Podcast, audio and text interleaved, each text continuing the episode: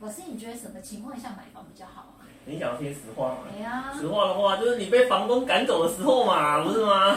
哎，那如果说我不是跟房东住，我是跟家人住呢？哦，那你就要去评估一下你的房租的支出跟你那个房贷的支出啊，是不是两个是很接近的？那如果很嗯接近的话呢，其实这个时间点你就可以考虑了，不要租房子了，直接去外面买房子就好了。